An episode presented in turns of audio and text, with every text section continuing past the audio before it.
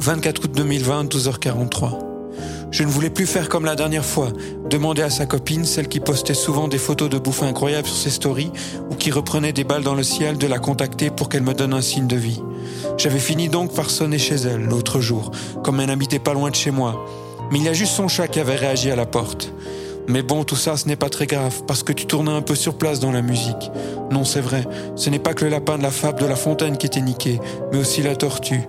Vous imaginez le désastre Et si je lui en voulais vraiment, j'aurais dit qu'en sonnant, personne n'aurait ouvert, mais que j'aurais vu un poster de Wedgden à travers sa fenêtre, juste pour imaginer sa tête.